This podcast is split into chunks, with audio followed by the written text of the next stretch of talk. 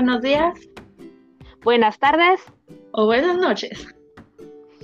Bienvenidas personitas a Fatmir Edu.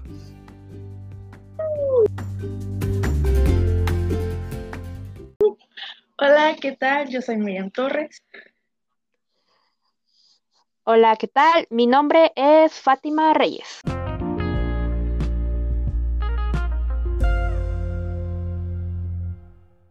Muy bien. El día de hoy en este episodio les hablaremos sobre un tema de una gran asignatura llamada literatura.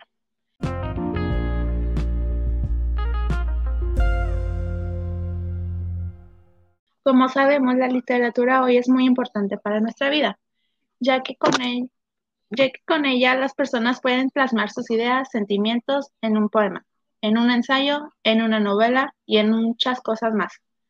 También nos ayuda a ampliar nuestro ritmo léxico. Además, recuerda, amiga, que la literatura nos ayuda a quitarnos lo ignorante. Eso es muy cierto. Pero bueno, hoy abordaremos sobre los elementos del género, género lírico, contexto de la producción y repetición de un poema llamado He aquí que tú estás sola, del poeta mexicano Jaime Sabines.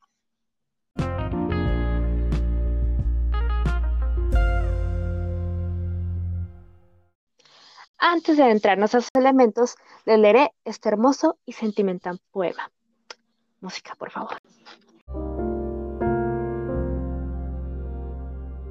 He aquí que tú estás sola y que estoy solo. Haces tus cosas diariamente y piensas. Y yo pienso y recuerdo y estoy solo.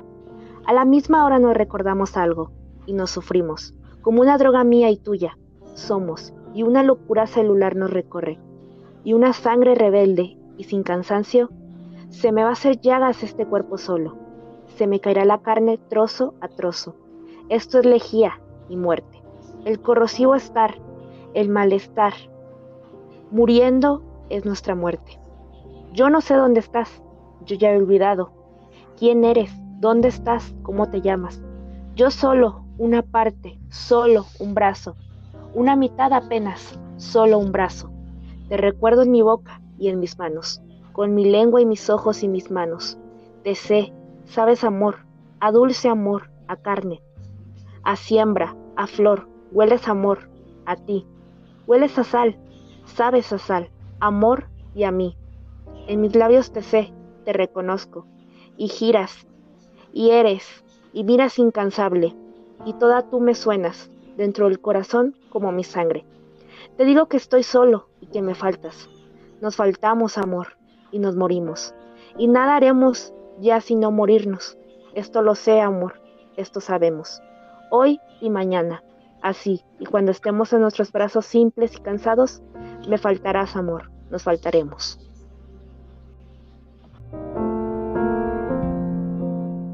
Maravilloso, qué conmovedor fue esto. Pero lo importante es analizando a fondo.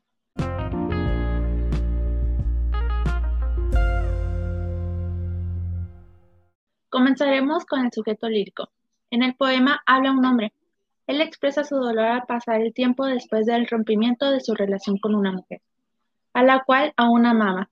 Él cada vez en su soledad, al pasar los años, recordamos a aquella mujer que amaba, sin que ya no saber nada de ella, mientras que en el destinatario lírico, además que es destinado hacia los lectores, al parecer el, autor se le dedicó a un viejo amor, el cual no ha olvidado y tiene sentimientos de soledad cada vez que tiene un recuerdo de ella.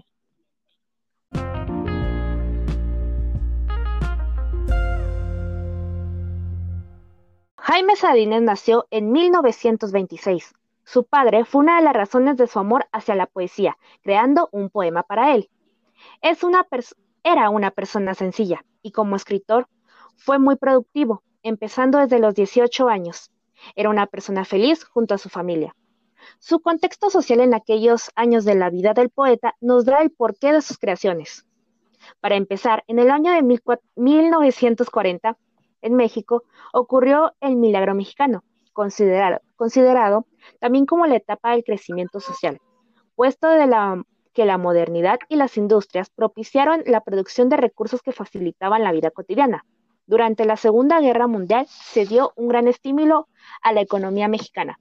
Entre 1940 a 1956 se, caracterizó por el constante crecimiento de las industrias.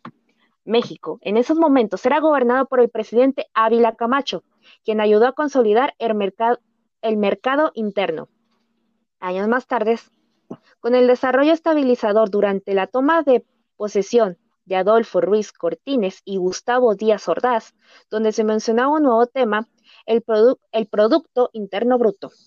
Se buscaba tener un nivel de vida alto en la población, en el que el ingreso nacional pueda aumentar y que se diversificaban las actividades productivas por medio de la economía, al igual que un desarrollo regional equilibrado. Entre 1950 y 1970 se mantuvo un crecimiento basado en el mercado, pero hubieron quejas a este tipo de economía, ya que los beneficios tardaban en llegar a los más pobres. Entonces, había desigualdad en el país.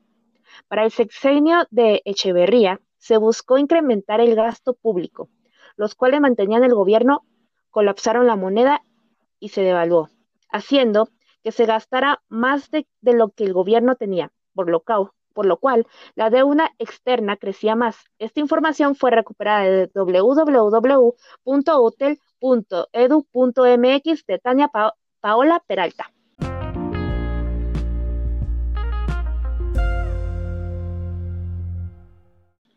Muy bien, ahora su corriente literaria. Podría decirse que es contemporánea, ya que debido a que nació a los inicios del siglo XX, siglo en el que se caracterizó por las guerras y avances tecnológicos, siendo un siglo de grandes eventos. Pero su poesía es convencional, en el cual habla de experiencias y emociones de un mismo autor. Además, perteneció a una generación del medio siglo.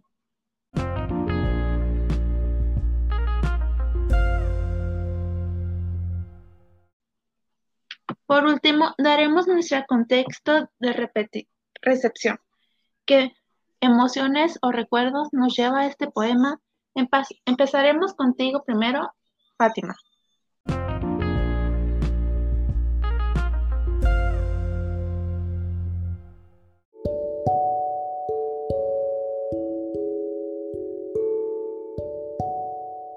Gracias, Miriam. Pues déjame decirte que el poema me pareció melancólico, ya que hablaba sobre un viejo amor que no se supera es en el momento que sabes que esa persona, la cual siempre estaba a tu lado, se va. Y en ese momento sabes que, que cuánto lo extrañas. Y la soledad que se siente al perderla, aunque ya hayan pasado años.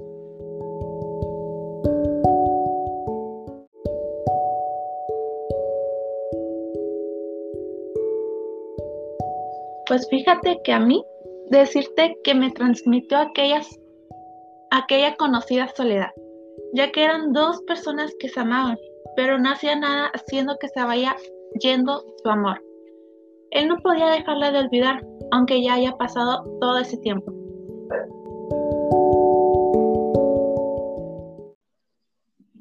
Bueno, ¿y ustedes qué opinan, personas que nos están escuchando?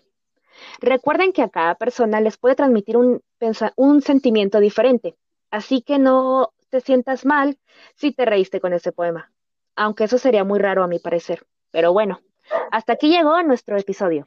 Esperemos que te hayas entretenido y aprendido un poco más de este maravilloso mundo de la literatura. Gracias por escucharnos.